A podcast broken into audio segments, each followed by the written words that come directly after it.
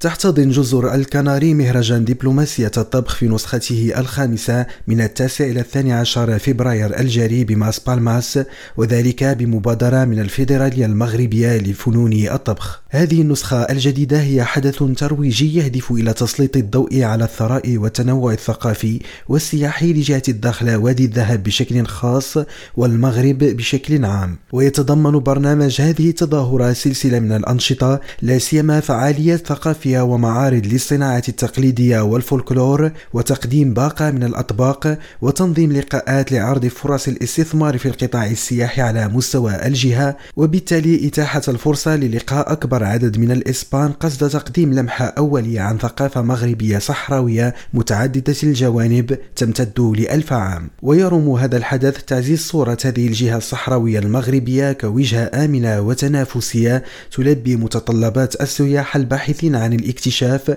والجودة والتجديد واستكشاف سبل جديدة للشراكة وذلك لتعزيز مكانة الداخل وادي الذهب في هذا السوق. محمد القادري ريم راديو الداخله